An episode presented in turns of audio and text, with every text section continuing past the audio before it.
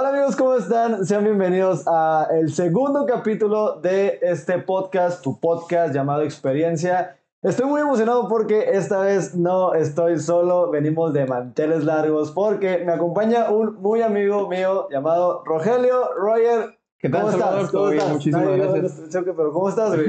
Muy feliz, la verdad, estar aquí y podemos compartir un tema Estoy bien muy emocionado, Rogelio. Como les dije en el capítulo 00, vamos a tener invitados. No tienen que ser famosos, simplemente personas que yo conozco. A Rogelio, pues lo conozco de hace bastantes años, ¿no?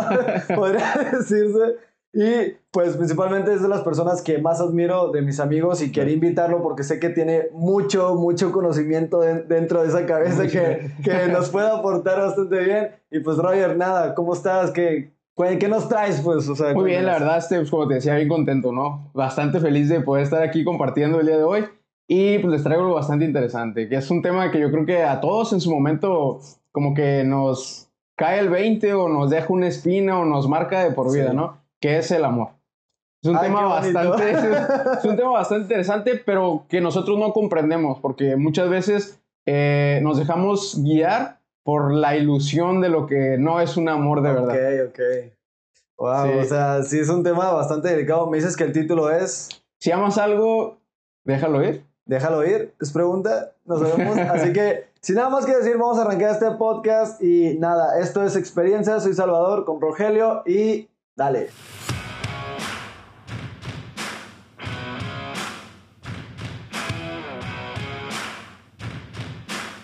Eh, yo creo que algo bien interesante, como te decía ahorita, es la parte de que a todos nos han marcado, o todos tenemos una anécdota o una experiencia precisamente Sí. de amor, o de lo que nosotros creemos que es el amor, ¿no? Ya sea porque nos eh, cortó una chava, o porque no nos hizo caso la persona que nos gustaba, diferentes situaciones, ¿no? Pero yo creo que algo bien clave en esta parte es que nosotros pues logramos entender el concepto de lo que, lo que es amor, lo que nosotros creemos que es eso, ¿no? Eh, primero, pues es una, como un sentimiento muy interesante que surge en la vida de nosotros los humanos. Claro. Aparece primero como un sentimiento de querer alcanzar o poseer algo o hasta a veces a alguien, ¿no? Porque Sí, nosotros sí. queremos tratar de, de, no sé, de estar con una persona o de llegar a tener algo que nosotros soñamos o buscamos, porque podemos amar nosotros no simplemente a una persona, sino a lo mejor a una situación. Es decir, querer llegar a un lugar o querer llegar a una meta, ¿no? Sí, dicen que muchas veces, bueno, yo he escuchado esto, que a veces no te enamoras de la persona, sino te enamoras como que de ese amor, ¿sabes? O sea, Sí, claro. que las personas no se enamoran de la otra, sino a lo mejor lo que esa persona representa o el sentimiento simplemente de eso que pues nosotros lo, lo le ponemos Claro, su propia claro. determinación, ¿sabes? Sí, no, claro, y yo creo que eso es la parte como más importante en este aspecto, porque la hay una ilusión bien grande, o hay una modalidad que nos tiene a nosotros con una venda en los ojos, que no nos Ok. deja ver o no nos deja entender qué en realidad es el amor y cómo sí tenemos que amar. Eh, hay dos tipos de amor, primero que nada, ¿no? Ok. Un amor que es el amor que nosotros conocemos como amor físico, que es el que proviene de nuestras emociones, el que proviene de aquí de la tierra, que Sí, proviene sí, sí. de la vista, casi casi. Yo veo algo, quiero tenerlo. Veo una chava, pues quiero estar con ella o algo así, ¿no? Y el otro tipo de amor, que es el amor que conocemos como un amor perfecto, que es el amor espiritual o es un amor que no es terrenal. Es un amor que viene de nada otro que plano. Todo lo contrario a lo, físico, ¿no? Exactamente. Es un amor que viene de una parte espiritual, por así decirlo. Es una parte que nos complementa. Podrías separarlo, si quieres, como un amor del cuerpo y un amor del alma. Ok. Esos son dos aspectos básicos que por no entenderlos nosotros traemos nuestra vida hecho un relajo. sí, sí, ¿no? sí. Porque muchas veces queremos llevarnos por los sentimientos y un secreto bien importante es que los sentimientos, a pesar de que a lo mejor mucha gente pudiera pensar lo contrario, no se hicieron para expresarse. ok. Los sentimientos se hicieron para nosotros conocer el estado en el que nos encontramos. Es decir, si yo me encuentro muy enojado en un momento, yo sé que dentro de ese momento no tengo que responder a la manera que mi cerebro me dice que responda. No tengo que actuar, no tengo que reaccionar. Tengo que entender, conocer y con mi lógica poder actuar. Y con el sentimiento, pues, sabes que estás sintiendo eso. Pues de alguna manera suena muy relativo, pero es como Exacto. que tú con mis sentimientos sé que estoy enojado, con mis sentimientos sé que estoy feliz, ¿sabes? Así como es. que te hace entender cómo, pues, el cómo te sientes, ¿no? Sí, así es. Eh, es como una, por así decirlo, como una alerta o una alarma de, por ejemplo, tu auto. Tú vas conduciendo tu auto de repente se te pone una lucecita ahí en el tablero de que checar el motor. Sí, sí, sí. Ingato, pues tú dices lo primero, sabes que hay algo ahí interesante que tienes que resolver, es igual. Con nuestro cuerpo es lo mismo. De repente vemos a, a una persona que nosotros queremos, le damos con alguien más, de volada Ah, como que, ya ay, valió se nos, madre. se, nos, se nos enciende ese botoncito también por allá en nosotros, ¿no? Y que pinche ven en la cabeza. Y nosotros, ya y nosotros en vez de pensar como de que, ah, caray, o sea, ¿por qué me estoy sintiendo así? No, Sí. nosotros vamos, queremos arreglar esa situación, eh, muchas veces nos metemos en un problema con Ah, la otra sí. persona. ¿Por qué? Porque le decimos, oye, pues yo, o sea, yo quiero estar contigo, yo estoy contigo, ¿por qué tú estás hablando cuando a veces a lo mejor no están hablando con esa persona, ¿no? Y esa es como una situación impulsiva, del cómo no reaccionar Güey, situación sabes lo, peligroso que es eso que ves eso, güey, y tú ya te haces tu pinche película en la cabeza. Sí, de sí, que, no. no, güey, ya valió madre. Si en vez de como que no reaccionar así, lo empeoras completamente, güey.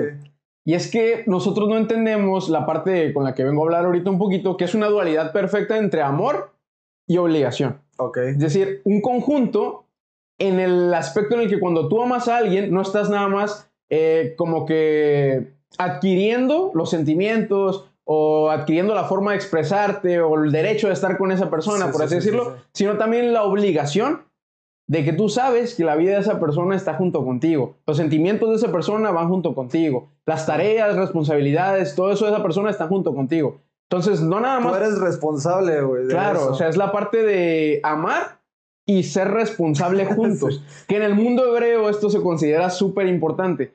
Porque en el mundo hebreo se cree que existen como que dos columnas o dos poderes bien grandes, que es el poder, en sí como que la fuerza del puño, Sí. y la otra es como que la especie de una lealtad. Ok, amigos, a ver, tuvimos pequeñas dificultades técnicas, pero ya estamos de vuelta. Así que, Perfecto. ok, ¿en qué nos quedamos? Eh, ¿Cómo estamos se- diciendo que hablábamos de la dualidad, ¿no? De cómo poder entender la manera de amar con responsabilidad o esa obligación del amor al mismo tiempo. Decíamos que en el mundo hebreo esto es bastante importante porque dentro del mundo hebreo eh, veíamos dos columnas que eran como la, el fundamento del universo completo, o sea, no nada más de una relación entre dos personas, sino de la creación y el universo completo, que es el poder, que es como la mano fuerte o la que golpea, por así decirlo, Ok. y eh, escucha fuerte golpea, Sí, ¿no? Entonces, poco, como, ¿no? Que la, como que la, la, la- la de la fuerza, pues. Los chingazos. La del poder con la parte de este, la lealtad o la justicia. ok, ok. Entonces, eh, están las dos eh, columnas, la fuerte y la justa. Y ahí tenemos la, la parte del amor y la parte de la obligación, ¿no? Al momento que nosotros juntamos ambas, se crea una tercera, que en el mundo hebreo se le conoce como armonía que es la que viene a fundamentar el peso de las otras dos y crea la perfecta unión de la dualidad, que es lo que nosotros conoceríamos en este aspecto como la belleza, que se le conoce también en hebreo como algo bello. Entonces, la unión del poder con la justicia surge la belleza. Ok, qué Es la manera, sí, está bastante padre. Eh, en hebreo se le llama Geburah al poder, se le llama Gesed a la justicia, y juntos arman algo llamado Tiferet, que dentro del árbol de la vida y cosas ya bastante interesantes. Ya, otro tema que vamos Ajá, a es- es hablar. algo ya bastante interesante. Se crea lo que es la belleza, ¿no? Eh, eso lo podemos ver mucho en el libro de Proverbios 21-21. A mí me gusta mucho fundamentarme de parte de la escritura, ¿no? Eh, las escrituras que yo estudio pues son escrituras hebreas. Eh, es lo que mucha gente conocería como la Biblia, pero desde tu, tra- desde tu traducción original.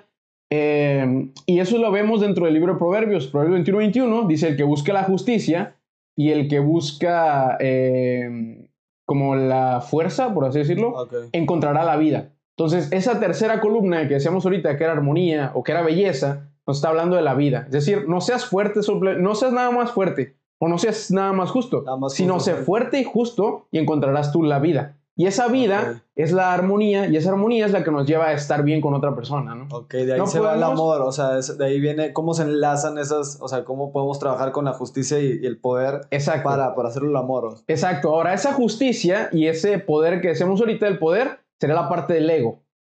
Y la justicia será la parte del altruismo.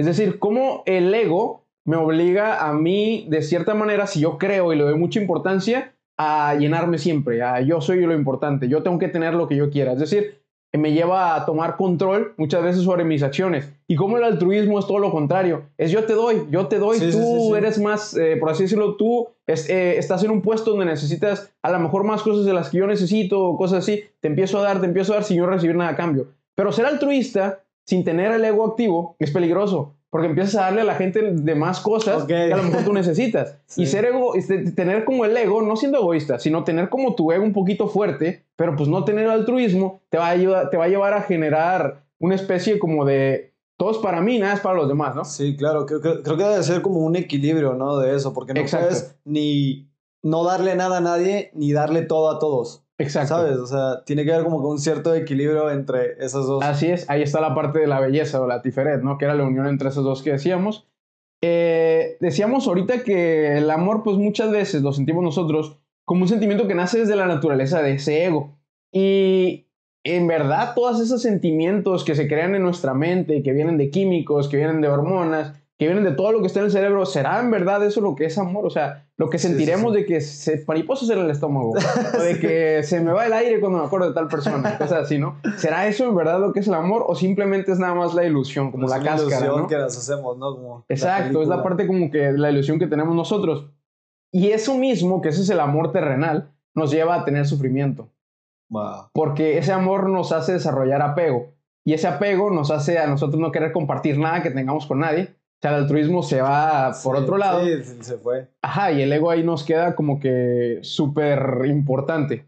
Entonces, los hebreos desarrollaron como que este tipo de filosofía hace muchísimo tiempo, estoy hablando de hace más de 4.000 años, y se dan cuenta que la gente, pues con el amor genera felicidad momentánea, porque tiene lo que quiere, pero esa felicidad se va al cabo de que ven a otra persona con alguien más, o de que, no sé, tenían una casa que amaban, esa casa se destruyó por un desastre natural y te termina todo. Es una felicidad que termina, es efímera Sí, y sí, tiene un- una, pausa, ¿no?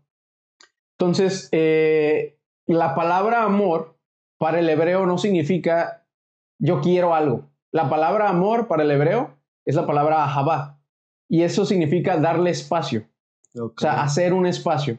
Cuando en los mandamientos, por así decirlo, se menciona amarás a tu prójimo como a ti mismo, Como a ti lo que te está diciendo es le darás el espacio a esa persona en tu vida igual que esa persona te lo daría a ti. ¿Y qué, y qué significa darle espacio? ¿Qué- o sea, ¿qué significa ese espacio? Hacer ese espacio significa, eh, por ejemplo, si tú lo quieres relacionar con, con, eh, una relación entre personas. Ok. Yo sé que esa persona tiene que desarrollar sus actividades. A lo mejor iba a la escuela, a lo mejor y estudia, a lo mejor y, y no sé, hace algún deporte, por así decirlo. Y yo por querer que esté conmigo siempre, le empiezo a ahogar sus áreas de la vida.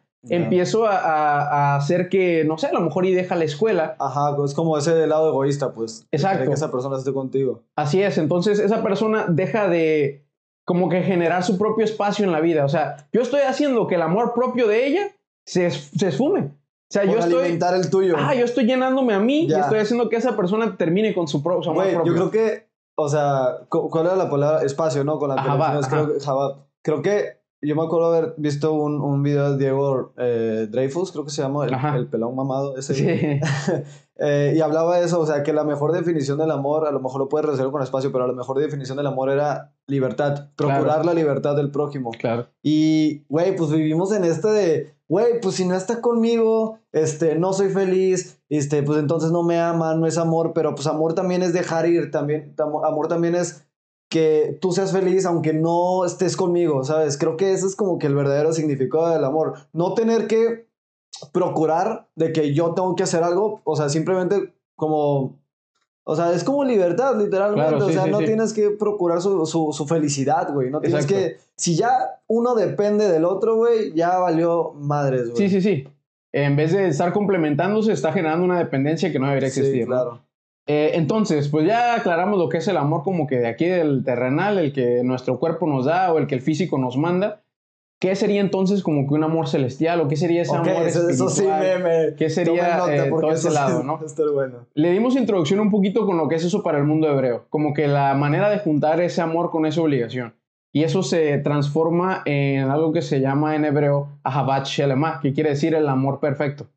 Y un amor perfecto en sí no tiene nada que ver con un sentimiento terrenal. Nada, nada, nada. O sea, todos esos sentimientos que se nos venían a la mente, como de que, como te decía ahorita, ¿no? Todas esas mariposas en el estómago, sí. todo eso, está muy padre porque nuestro cuerpo lo mantienen activo y a nuestro cuerpo lo hacen feliz porque pues es una liberación de hormonas, una liberación de Claro, sustancias. claro, claro. Pero al final del día, la felicidad que buscamos no es una felicidad que va a terminar mañana. No es una felicidad que va a terminar en el momento que a lo mejor somos felices de novios, pero nos casamos y valió este a todo, ¿no?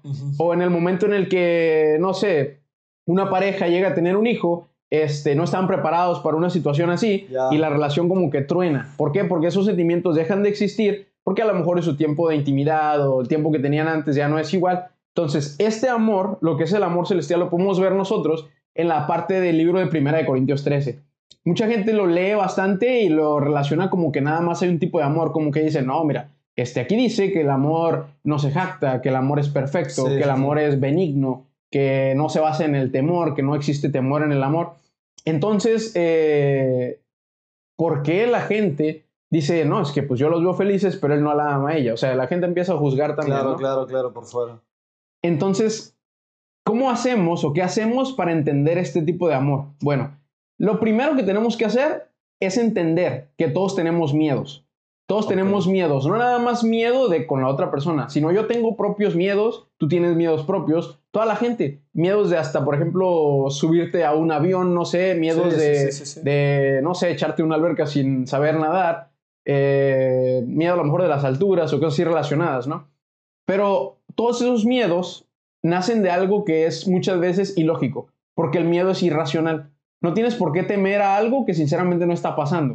Tu cuerpo experimenta una sensación como si lo estuvieras viviendo, pero en realidad nada está sucediendo. O sea, a tu alrededor, a lo mejor tú ves la situación enfrente y tú dices, no, o sea, no sé, yo por ejemplo que batallé mucho un tiempo con la parte de, agua, nadar, todo ese, todo ese show, ¿no? Entonces, a mí se me presentaba la oportunidad o una, o una parte de tener que entrar, no sé, a un, a un océano o a un lago. Yo decía, no, hombre, o sea, la veía bien difícil. Le decía yo, yo me meto aquí y yo me voy a morir.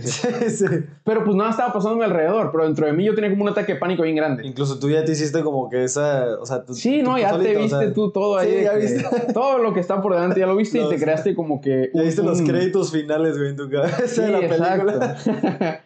Entonces, eh, 1 Corintios 13 nos menciona algo bien importante que es la palabra clave, la palabra temor. Okay. Esa palabra de, eh, de que en el amor no hay temor. Y dice que no se jacta de lo malo. Sí. O sea, nos menciona dos palabras que es bien importante, que es maldad y que es temor. Y si ponemos atención, la palabra maldad no existiría si nosotros no juzgamos. Okay. Y la palabra temor no existiría si nosotros tenemos la lógica de no inventarnos un escenario frente a nosotros. Sí, Entonces, eh, algo que va a ser básico aquí es primero como que conocer esos mismos miedos, como hacer esa lista completa de los miedos que tenemos, ¿no? Porque es bien importante que desarrollemos la manera en la de que yo me voy a preparar para cada cosa en la que yo tengo miedo. El miedo es básicamente superado la manera en la que nos enfrentamos directamente con él. No hay otra manera de superarlo más que enfrentarnos directamente con él y la manera en la que nos vamos a enfrentar directo es ponernos en la situación en la que nosotros no queremos huevo, estar. Wey, de que saltas, o, sea, sí, de que a huevo tienes que estar Tengo miedo a meterme en una alberca, órale, que alguien me empuje o yo doy el brinco o algo así. Exacto. Entonces, ¿cómo logramos entender esa parte de lo que es ese amor perfecto? Pues primero, en vez de definir metas con esa persona, porque es algo que todos hacen, se ponen rápido con una persona y empiezan a definir de que, no, yo para el otro año este, quiero ir con ella, a, no sé, a las Bahamas. Yo para el otro año con ella quiero irme a vivir a tal parte. Vamos a tener nuestra propia casa, vamos a tener hijos a los tres años. En vez de definir metas, define los miedos. Wow. Define tus miedos. ¿Por qué? Porque al encontrar los temores, ya sean físicos, sean emocionales, sean espirituales, vamos a poder entenderlos. En el momento que nosotros podamos entenderlos, vamos a conocer que dentro de nosotros hay una cosa que se llama intuición. Que nuestra intuición se va a dividir en dos. En una intuición que está el miedo frente a nosotros y que nos dice, vas a morir. Esta es una situación donde tú no tienes que estar, aléjate. Y la otra intuición que te dice, todo va a estar bien. Todo va a estar bien. Es como la de la lógica y, como tener la fe. Exacto. como no poner la intuición de tus sentimientos antes de que la intuición de tu lógica. Por ejemplo, una persona que le tiene miedo a subirse a un avión porque dice, no, pues un avión si se cae, pues valimos que esté a todos, ¿no? Y es algo que puede ocurrir, son probabilidades. Pero mi sentimiento, mi emoción me dice, no te subas. Pero pues yo ocupo ir a lo mejor a donde tengo que viajar, ¿no? No me voy a aventar, pues no me puedo ir en carro de aquí a Japón. Entonces estaría bastante complicado. Eh, entonces, ¿qué hago? Pues enfrento mi miedo, me subo al avión. Y la parte lógica me dice, toda la gente vuela todos los días. Toda la gente llega al destino que tiene que llegar. Toda la gente pasa por estas situaciones. Las demás personas están bien nadie está llorando aquí, ¿por qué tú estás llorando por dentro? Eh, entonces es esa parte, escucha tu intuición. Tú estás con una persona, eh, a mí me da miedo a lo mejor que esa persona, eh, no sé, llegue a sentir o llegue a esfumar ese sentimiento Sí. que tiene por mí. O a mí me da miedo yo dejar de tener ese sentimiento por ella. Entonces, ¿qué es lo que haces? Define ese miedo, escríbelo a lo mejor si tú quieres. Y dale la parte lógica a ese miedo. Es decir, entiende. ver, un ejemplo, güey. Un ejemplo. Un ejemplo. Eh, yo tengo miedo de que, no sé, eh, mi pareja mm, un día se despierte por la mañana y me diga, ¿sabes qué? Lo que sentía contigo cuando andábamos agarrados de la manita o cuando Ajá, andábamos sí, eh, sí. por tal parte, pues ya no lo siento. Y que te diga, yo creo que pues esto ya no va a funcionar. Entonces tú dices, ah, caray, pues o sea, he fundamentado muchas de mis acciones futuras en la relación que tenemos. Entonces, ¿qué voy a hacer ahora? Se me viene como el mundo encima. Sí. Entonces lo que hago es estar listo para una situación así. O sea, como una manera de prevenir, por así decirlo. Pero también al mismo man- a- a- del mismo modo es que yo genero esa situación por las ideas que tengo. O sea, si yo sigo teniendo Sí, sí, ese temor, el temor me va a llevar a la incertidumbre. Y la incertidumbre, que es la duda, me va a llevar a esa situación que no quiero que pase. Entonces, si yo tengo presente como que ese miedo y me pongo a pensar, ¿tiene sentido yo superarlo? A lo mejor y ha de ser un miedo que no tiene nada que ver con mi relación. De que no, pues le tengo miedo a las lagartijas. Tiene nada que ver con la relación, pues Claro. lo dejo ahí. O sea, no, Sí. no tengo que preocuparme con eso porque a lo mejor lo que yo hago no está relacionado con eso. Pero Sí. como te decía ahorita, el miedo de que esa persona ya no me ame, eh, pues es un miedo que sí tengo que afrontar. Entonces, eh, la afrontamos pues de, de manera literal como si le llegaras de una, ¿no? Sí, sí, sí, pero güey, a ver, o sea, yo lo entiendo y todo, pero güey, es imposible vivir sin miedo. Claro, claro. O sea, o sea, una vez que lo entiendes y a lo mejor de cierta manera lo superas o más que superarlo, pues sí, lo entiendes, ¿no? Y puedes vivir a gusto con ello, Claro. con ese miedo, porque ya lo entendiste y ya lo tienes, ¿no? Pero, o sea, güey, o sea, ¿cómo? O sea, es Ahí- imposible vivir sin miedo. Ahí va o sea. la parte interesante. No es vivir sin el miedo. Hace ratito mencioné, hace rato mencioné que la emoción era como un foquito que se prendía por ahí, ¿no? Ok. Entonces es conocer que ese foquito está prendido y no actuar en base a lo que ese foquito signifique. O sea, yo tengo el miedo de que suceda, pero ya no se lo voy a expresar en la cara. O sea, yo no voy a ir a mostrarle mi inseguridad. Esa persona no va a llegar conmigo y yo no la voy a ver de manera triste, pensando que el día de mañana ya a lo mejor ni me va a querer, Sí, porque sí, eso sí. va a suceder. Si eso estás pensando siempre, eso va a Sí, suceder. de cierta manera lo, lo atraes, o sea. Sí, sí, sí, sí. Nosotros tenemos una capacidad para crear situaciones bien grande, ¿no? Eh, y otra cosa, para esos miedos es bien importante entender que aunque seamos muy fuertes nosotros eh, solos, siempre es muy bueno comentarlo con un amigo. Comentarlo con la persona a lo mejor que más confianza le tengamos. Llegar y decirle, oye, ¿sabes qué? Este, estoy en esta relación, yo amo a esta persona, la verdad, pero no sé, siento que el día de mañana va a pasar esto, no sé, a lo mejor y yo estoy viendo que las cosas ya no son iguales, entonces, ¿qué voy a hacer? Yo estoy viendo que a lo mejor y se lleva mejor con alguien más. Eh, entonces lo comentas y tú en- tienes que saber también entender qué parte de lo que te digan tienes que absorber, ¿no? Sí, sí, No de sí. que te digan, no, déjala y vete con No, otra ya sé, persona o algo así. sí. Ajá. Entonces, como que tú saber, tú si le contaste a esa persona es porque sabes que esa persona te va a ayudar y te va a dar un apoyo racional. Claro. No un apoyo en el que te digas, no, hay muchas otras personas allá afuera o Sí. no era para ti Hay más cosas culos así. que ¿no? estrellas. claro. Eh, entonces, nosotros tenemos que canalizar la espiritualidad en ese miedo. Canalizar la manera en la que decimos, el cuerpo está aquí en la tierra porque actúa de la manera en que sus instintos le dicen. Pero yo tengo algo más grande que los instintos, que es mi lógica. Y mi lógica me va a decir que si esto no ha sucedido a lo largo de tres años, no tiene por qué suceder a lo largo de tres años más. Sí, sí, sí. Y algo también que es clave y que lleva muchas rupturas de parejas es que nosotros queremos que todo siempre se mantenga igual. Queremos que todas las cosas sean iguales.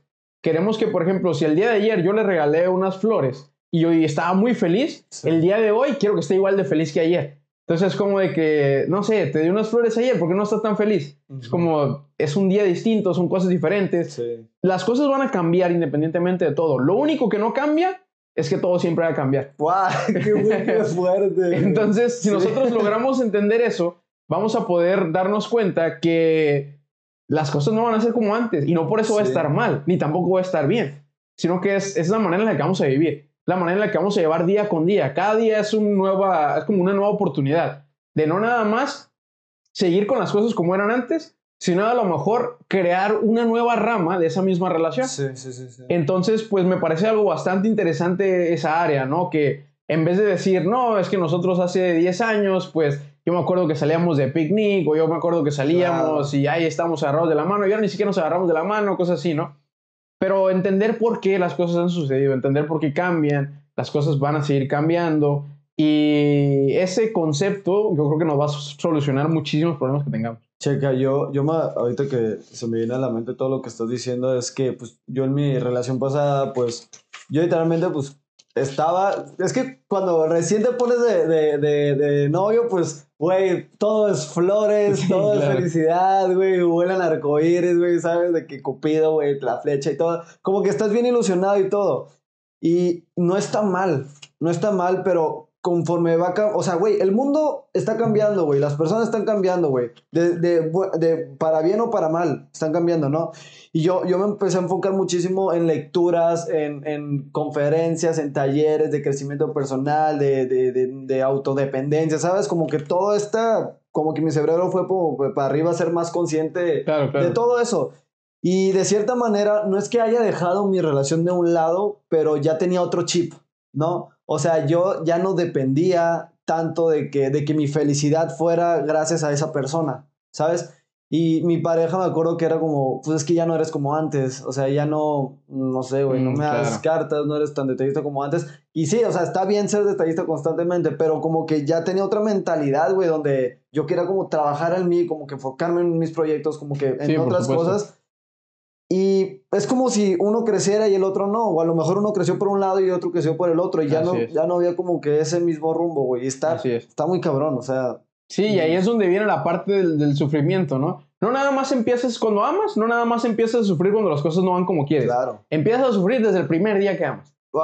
¿Por qué? Porque estás con el, como con la chispa consciente de que yo tengo que hacer lo mismo a lo mejor que hice hoy, porque así lo creemos, el día de mañana para que esta persona no me deje de querer. O sea, nosotros no le damos chance de que la otra persona confíe en nosotros. Nosotros queremos bombardearla ya sea con detalles, ya sea con, con eh, llevarla todos los días, con estar con esa persona todos los días, porque no le damos chance de que esa persona confíe. O sea, no decimos, no, es que, mañana si, no hago esto ya no me va a querer. Si no hago esto ya valió madres, güey. Exacto. sí, sí, sí. Y esa es una lógica que no es lógica, ¿no? Porque es la que nuestro cuerpo como que nos lleva a entender.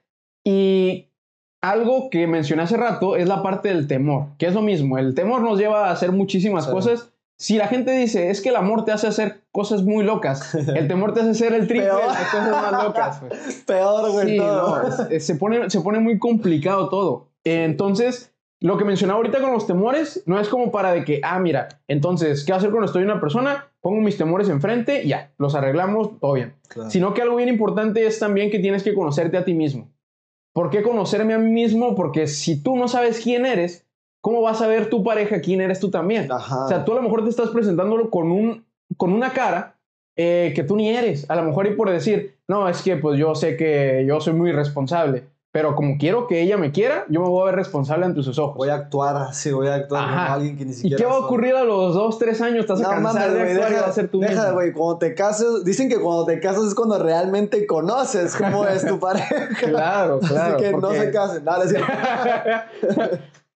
No, pero sí. Nada, sí, es, parte del crecimiento, ¿no? Eh, y es. es eh... Ah, porque es importante, decíamos ahorita, conocerse a ti mismo, ¿no? Volvemos a eso recordamos algo bien interesante, que dentro de lo que nosotros sabemos, el 80% de nosotros es heredado. O sea, ese 80% de genes, ese 80% de nuestro genotipo, de nuestro fenotipo, eso es completamente heredado. Viene de los genes de mis padres, viene de los genes de mis abuelos. Todo eso que me constituye a mí ya viene, o sea, yo ya lo traigo configurado, por así decirlo, no lo puedo cambiar. Son cúmulos que has tenido. Pues, ah, está y no dependen de ti, güey. Exacto, ya eso viene de, de, mi genética, viene de la herencia, y el otro 20% se separa en dos. 10% va a ser debido a nuestros padres. Ok. ¿Quiénes son nuestros padres? Nos va a formar a nosotros. Y el otro 10% es debido a la cultura. Cultura me refiero a con las personas que nos relacionamos, en el país en el que vivimos las fiestas a lo mejor que, celebramos. Los amigos. el idioma que hablo, exacto. Los hábitos que practico por las personas con las que me junto. Eh, entonces nosotros dijéramos, pues si nada más un 20% es adquirido y el 80% viene desde antes, pues entonces lo que estoy resolviendo a lo mejor y ni siquiera está en esta misma vida, pues. Porque muchas cosas vienen desde atrás. Entonces, si te fijas, una parte de ese 80% que vino era un 20 del anterior. Ok.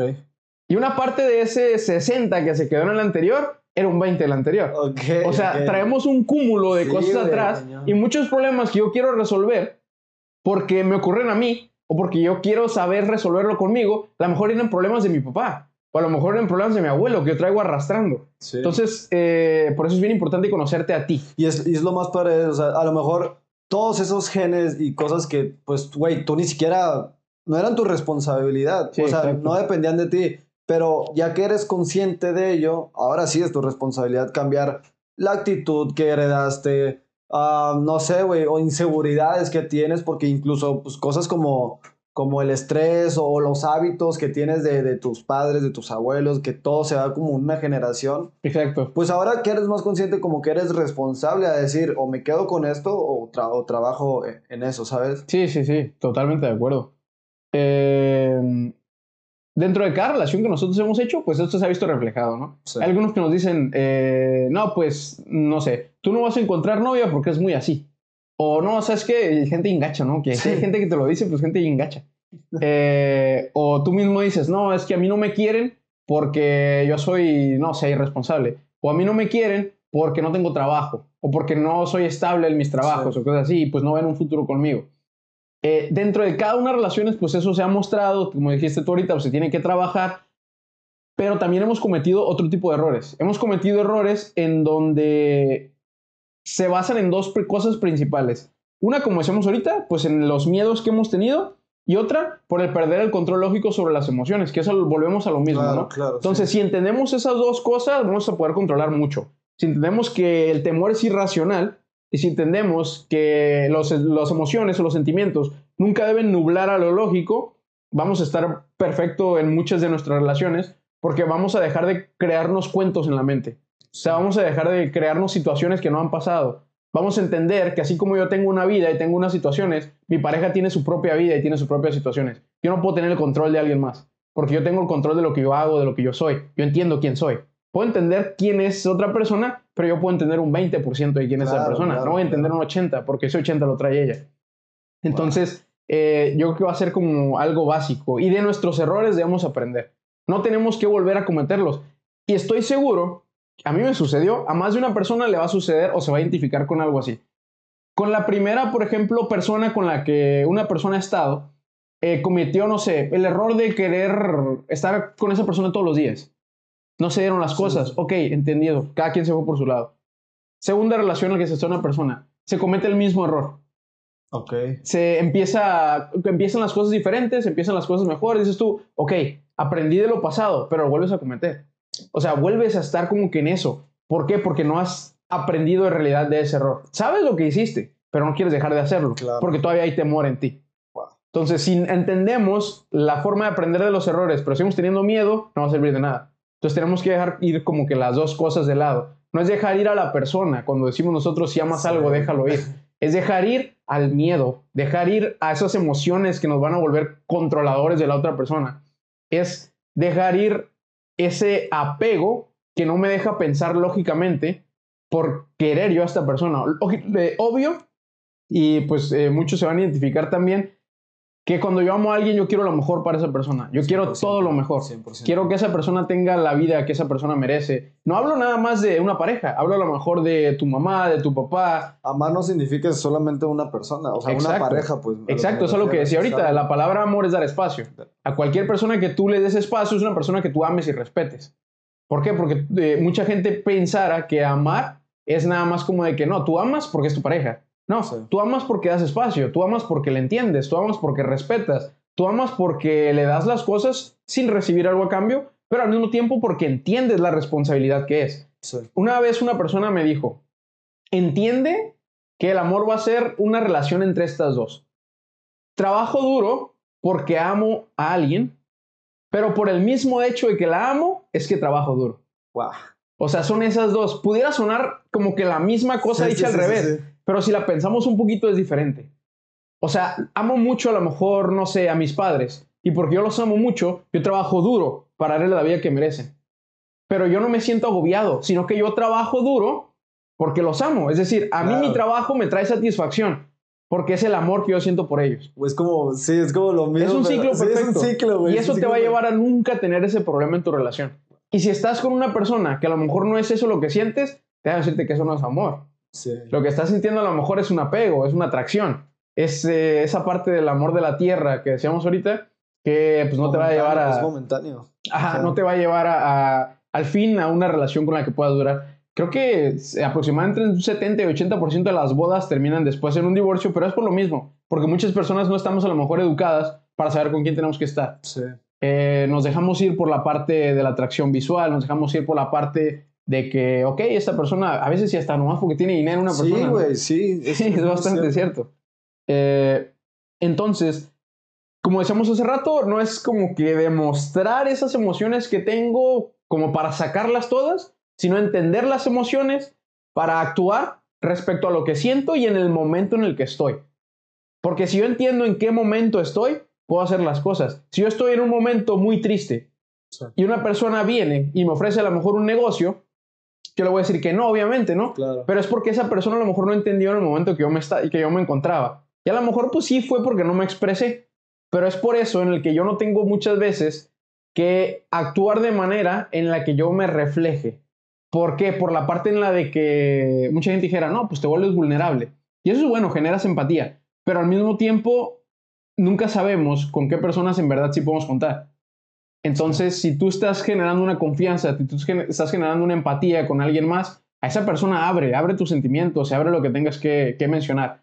Pero nunca actúes en base a un coraje, nunca actúes en base a una decepción amorosa, nunca actúes en base a la pérdida de algún ser, porque no eres tú en ese momento. Es un sentimiento bien grande que está haciendo en ti. No sé si a alguien le haya sucedido, a mí me ha pasado, que en algún momento me dio un coraje bien grande por algo que no quería que pasara, tengo algo enseguida de mí, lo arrojo y lo rompo. Claro, claro. Y yo, en o sea, yo en mis cinco sentidos no hubiera hecho eso. claro, porque claro. pues es como de que, ah, y agarra el florero y lo quiebra. No, pues entonces sería muy raro, ¿no? Sí, sí, sí. Si ha sucedido eso, pues hay que ir a un psiquiatra, ya es diferente. Sí. Entonces, eh, pues es básicamente esa parte. Wow, Y el igual con el amor, lo siento, lo entiendo y pues voy a saber cómo actuar racionalmente. claro. Es prácticamente eso. Entonces, pues la pregunta que buscábamos, si lo amo, entonces lo dejo ir. ¿O qué sucede? Bueno, ¿Cómo respondes a esa pregunta? tenemos que entender que todo lo que está aquí en la tierra está hecho para nosotros. Ok. Todo. Ya sea, eh, si eres una persona espiritual, si no eres una persona espiritual, déjame decirte que todo lo que está aquí hecho es para ti. Pero al mismo tiempo, todo lo que está aquí espera que tú seas de ellos también, o tú, tú, te- tú seas de él. Porque no es que todo esté separado, sino es que todos somos como que uno, uno mismo, como dice la rola. claro.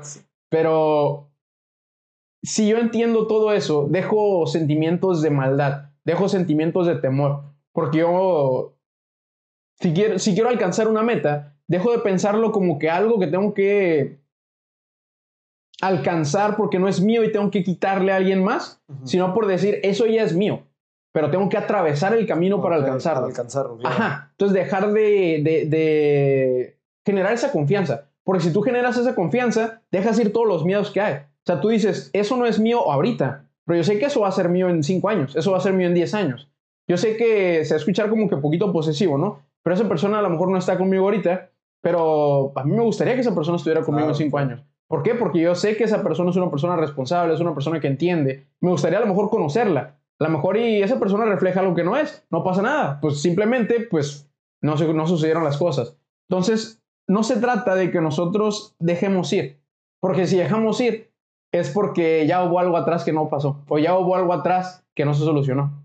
O ya hubo algo atrás que no entendimos. Sí. Entonces, es comprender cuando estás en la situación de amar o cuando estás en la situación de amor. Y Yo sé que todos ahorita amamos algo, amamos a alguien o amamos una situación. Entonces, entendamos. No voy a esperarme a que algo suceda para yo entender la relación que tengo entre amor y responsabilidad o entre amor y obligación. Yo voy a actuar desde el día de hoy, porque sé que si amo a esa persona, esa persona a lo mejor espera que yo entregue lo mejor de mí y obviamente lo voy a hacer, pero también yo entiendo que esa persona tiene su lugar en el universo, Sí, tiene su lugar en la vida.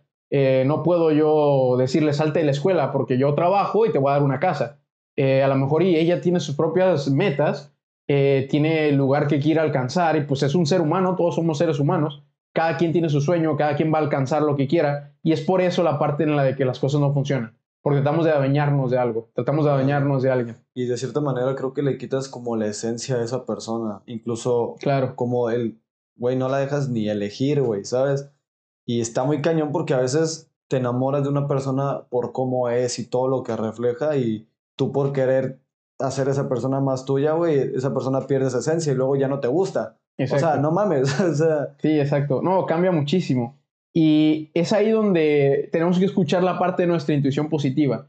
La parte no que nos dice, si no vas ahorita a ver dónde anda, la relación se acabó. Ah, sí. No, sino la parte que nos dice, si esa persona te ama, así como tú amas a esa persona, esa persona te está otorgando su confianza. A lo mejor si esa persona no te ama, pues es porque esa persona no te va a dar la misma confianza, pero que no quede por ti. Tú estás amando, tú estás confiando, tú estás entregando. Y no voy a ser víctima de una situación donde a lo mejor esa persona no me amó. Yo no me voy a ver vulnerable y voy a, voy a agarrarme llorando, voy a tenderme en el piso, porque es ahí donde volvemos a que las emociones nublen a la lógica. Güey, sabes, yo tenía un pensamiento así muy cañón de que, güey, pues sí, tú das todo, pero no recibes, que es lo que la gente, pues, muchas veces se agüita, pues si yo doy, no tenemos que dar esperando a recibir, Claro, que eso claro. es muy importante, pero pues yo doy porque amo, yo doy porque soy, pero pues, claro que está bonito, pues, recibir también eso, pero yo siento, pues, por ejemplo, en, en otras situaciones que yo he estado en relaciones que yo doy y a veces no, no siento que reciba lo que yo merezco, ¿no? Pero cuando, cuando esa relación termina, güey, es como yo me siento muy bien conmigo mismo, güey, porque es como si yo hice mi parte, ¿sabes? Como que, pues, güey, cortamos o terminó, eh, no, ni siquiera anduvimos, pues porque, no voy a decir, porque yo di mi 100%, o sea, ¿sabes? Ah, claro. Yo me siento feliz porque siento que yo hice mi trabajo y muchas personas se sienten muy tristes porque entregaron todo y no recibieron nada. Güey, siéntate feliz porque al final, al final de cuentas tú quedaste bien, ¿no? O sea, y siento que eso es como que eso me hace sentir como cierta paz, ¿no? De que pues estoy haciendo las cosas bien. Claro, claro, no, totalmente.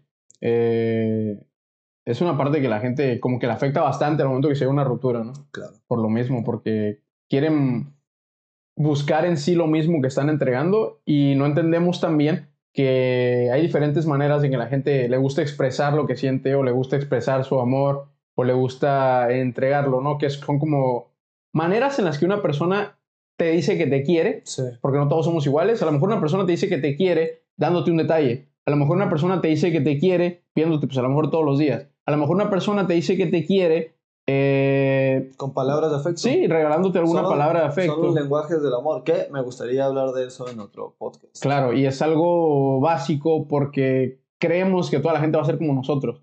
A mí me encantaría, por ejemplo, pensamos, a mí me encantaría que la persona que me ama, no sé, me trajera un regalo todos los días.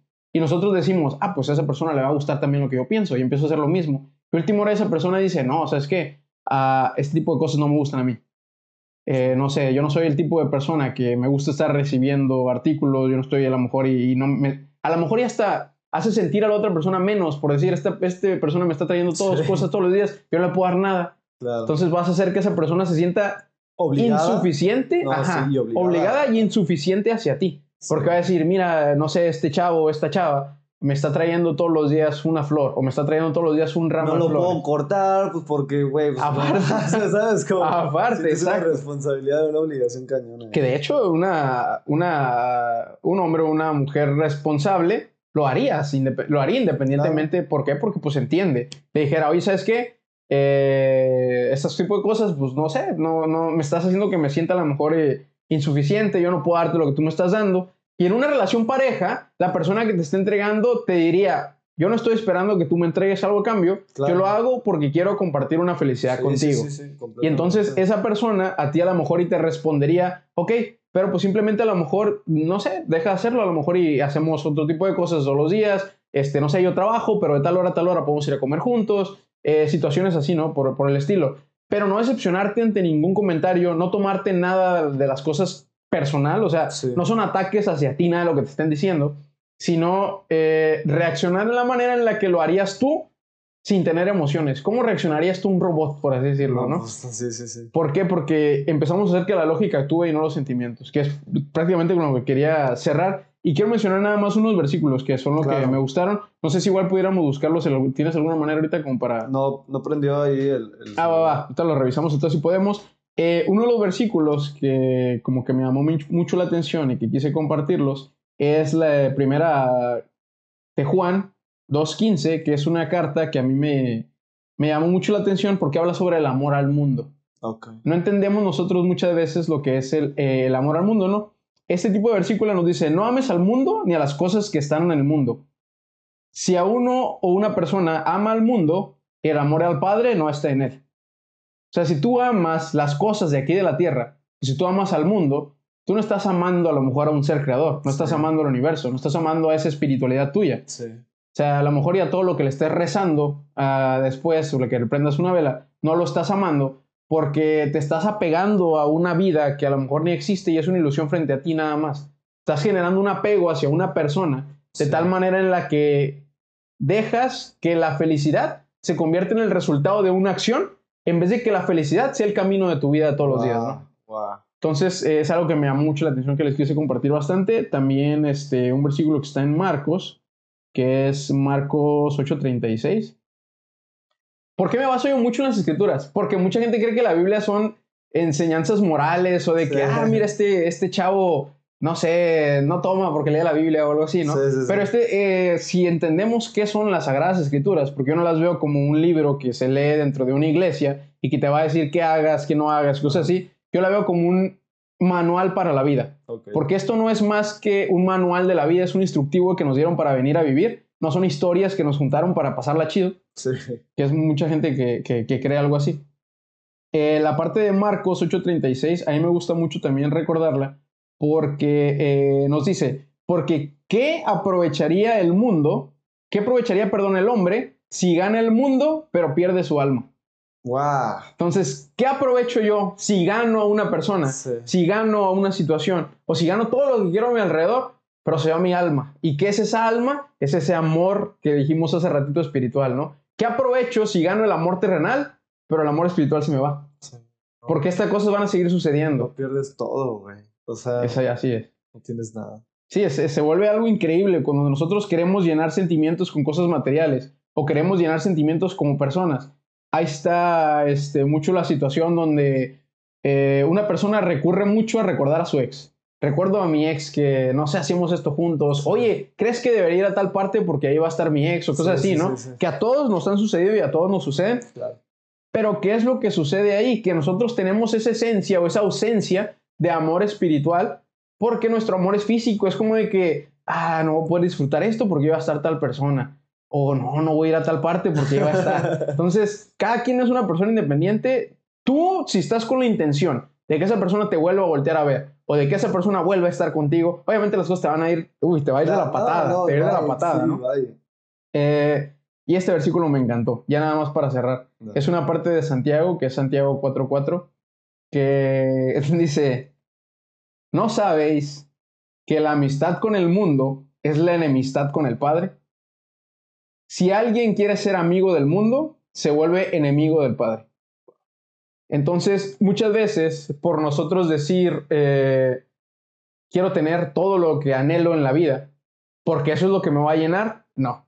Yo quiero tener muchas cosas. Quiero tener a lo mejor una casa muy padre. Quiero tener un carro muy chido. Quiero tener este, un espacio donde vengan todos mis amigos todo el fin de semana y ahí se puedan quedar. O las familias de todos mis amigos y estar todos juntos. O sea, y para eso pues obviamente se ocupa plata, se ocupa Claro. dinero, ¿no? Pero si yo lucho más por los bienes que por el camino que quiero, no va a llegar a suceder. Porque yo me estoy enfocando en un, en un objetivo que a lo mejor es así pequeñito, Claro. cuando en realidad el objetivo que tendría que estar viendo es el objetivo de la mentalidad que hay detrás de la acción que voy a realizar o que quiero alcanzar. 100%. Yo no voy a luchar por los bienes materiales, yo voy a luchar por la felicidad mía. Yo voy a luchar por eso que quiero alcanzar, porque sé que de cierta manera es algo que quiero compartir con los demás. Pues. No lucho Claro.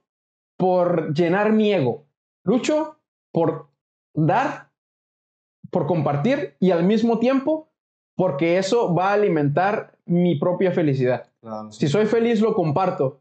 No puedo dar felicidad si yo no la tengo. Eso es un error bien grande que tenemos. No Queremos darle la felicidad a alguien, y nosotros no somos felices. Claro, no puedes dar lo que no tienes. Exacto. Entonces, pues prácticamente con eso es con lo que quería cerrar. No sé si tengas alguna otra pregunta. Qué no, todo súper claro, pero me gustaría dar como un mensaje de qué bonito que, o sea, ahorita que nos basamos en las relaciones y todo eso, que dos personas, imagínate que puedan entender esto. Sí, Creo que el entender esto y, y el tratar de vivir en este, como dices, camino fuera de todo lo que es lo material y enfocarnos en ese camino que nos va a, pues, que nos va a llenar realmente, que es eterno, pues creo que realmente empiezas a vivir mejor, ¿no? Sí, Desde el amor y, y con otras personas. exacto. Porque eh, a lo mejor hay mucha gente puede decir, este mensaje no es para mí, yo no soy religioso, yo no Claro. entiendo lo que estás leyendo, no entiendo lo que me estás diciendo. Déjame decirte que cuando yo hablo de, por ejemplo, del Padre o Dios, Sí, eh, o algo así, yo no estoy hablando de una en sí deidad religiosa,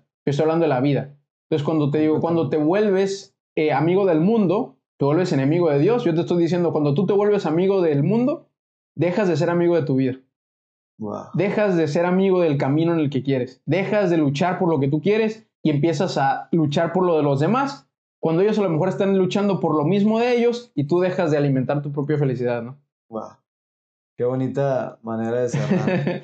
De verdad. Amigos, pues voy a despedirme. La verdad, espero. Se, se alargó un poco el podcast, pero me gustó muchísimo. Es- Así son nuestras conversaciones. sí, güey. no, bastante. Espero, Roger, mil gracias de verdad por No, a estar ti, aquí. a ti, Espero. Va a haber más capítulos con él. Pronto espéralos porque pues, vamos a exprimirlo. Vamos a exprimirle todo ese conocimiento que tiene. Y pues nada, bro. O sea, sabes que siempre es un gusto tenerte por acá. No, igualmente, pláticas astrales de todo. Síguenos, nos puedes seguir en nuestras redes sociales. Estamos como en Instagram como tuexperiencia.tv, en Facebook igual como tuexperiencia.tv. Estamos en Spotify, en Apple Podcast, estamos en muchas plataformas de podcast, pero también puedes ver este contenido de manera visual porque estamos grabando todo y se va a subir a diferentes plataformas como las que ya mencioné, pero también estamos en YouTube y TikTok. Ya descargué TikTok, así que Pueden ver contenido corto, pueden ver el podcast largo, así que los invitamos a pasarse por estas plataformas, a que reciba el apoyo y nada, bro, muchas gracias. A ustedes, Nos estamos viendo, esto es Experiencia, soy Salvador Angulo con Rogelio y nos vemos en otro episodio más. Cuídense, bye.